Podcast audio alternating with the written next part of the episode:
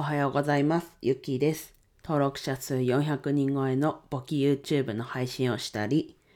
ネットで稼ぐための初心者のサポートをしています。はい。あ、そうだ。あと、最近は、とオンライン秘書ならぬオフライン秘書ということで、オフラインでちょっと経理も始めることになりました。はい。オンラインでね、オンラインの経理、はい。クライアントさん募集してますので、ぜひ、興味ある方は連絡いただければと思います。はい。で、今日もですね、簿記の話なんですけど、簿記って何なのっていうところでお話ししていきます。はい。誰でもイメージがつくようにお話ししていこうと思います。はい。で、答えも書いてるんですが、まあ、家計簿っていうのをイメージしてもらえればいいのかなと思ってます。はい。まあ、家計簿っていうと、ちょっと自分のイメージの中で、こう、ノートに書くっていう方をイメージしますけど、まあ、最近だとね、家計簿アプリ、まあ、自動で家計簿が出来上がるっていう状況もあるので、こう、イメージとしては、まあ、出来上がったイメージとしては家計簿でいいんですけど、まあ、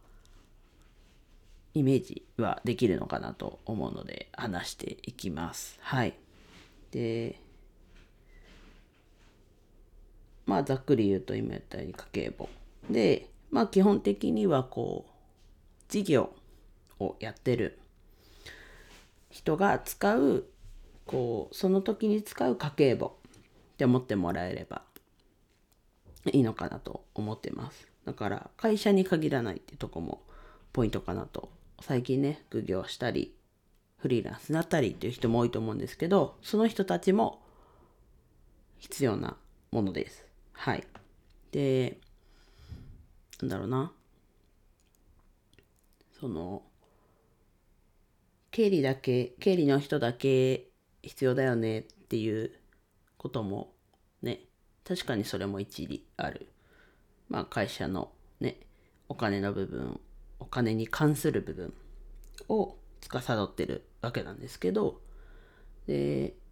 基本的にただちょっと家計簿にもうちょっとこう要素を加えたくって基本的には、うん、家計簿っていう認識でまずはいいと思います。で家計簿ってそもそもじゃあ何の管理をしてるものかっていうとお金の出入りとお金のこう今いくらあるとかそういうとこを把握してると思うんですけども、簿記はそこのさらにお金だけじゃなく、こう、例えば、なんだろうな。すぐ出てこないな。例えば資産。ちょっとざっくり資産って言っちゃいましたけど、例えば建物を持ってます。まあ、家買った人もいると思うんですけど、こう、それも資産まあそこで例えば家を買いました。でまあ資産が増えますっていうことになるんですけどそれと同時に例えばそこ住宅ローン。まあいわゆる借金にあたるわけですよね。住宅ローン。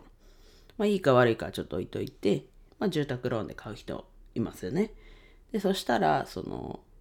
借金が増えましたっていうそこって負債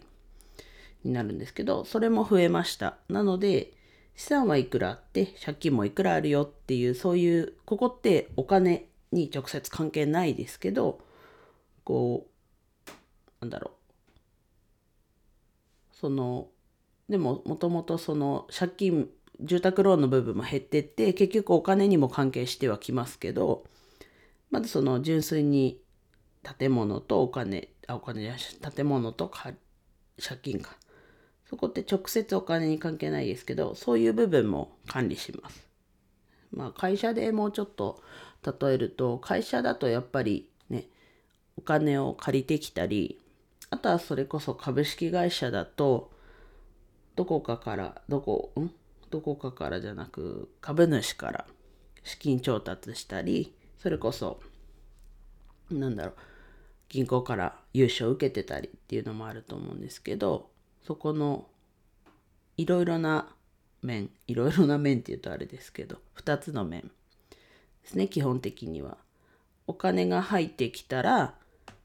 例えば売り上げが上がってお金が入ってくるっていうと売り上げの方も見るし例えばあとは何だろうな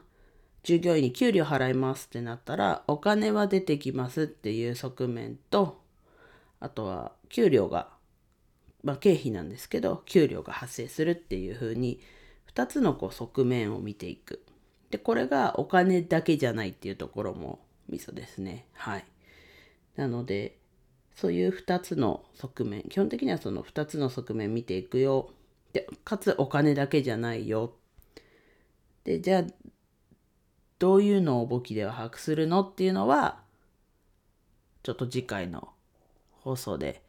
配信で話そうかなと思います。なんでまずはと2つの側面があります。2つの側面があります、ね。お金の出入りを管理しますっていう基本的には家計簿の認識でいてもらってでプラスこうお金の出入りプラスお金が入ってきたよ出ていったよの理由何に使ったよなんで入ってきたよっていうそこもやるでさらにお金だけじゃない部分もやっていくよっていうところがこう簿記では把握する部分になります。はい。なので今言葉では話してみましたけどと自分の配信してる YouTube 簿記 YouTube 簿記簿記アニメチャンネルそっちの第1話の方で解説はしてるのでちょっとそこのいつもあのチャンネルの URL 貼ってるんですけど合わせて今日は第1話の今日話した部分に当てはまる YouTube があるのでそちら貼っておきます。はい。では以上です。今日も一日楽しく過ごしましょう。ゆきでした。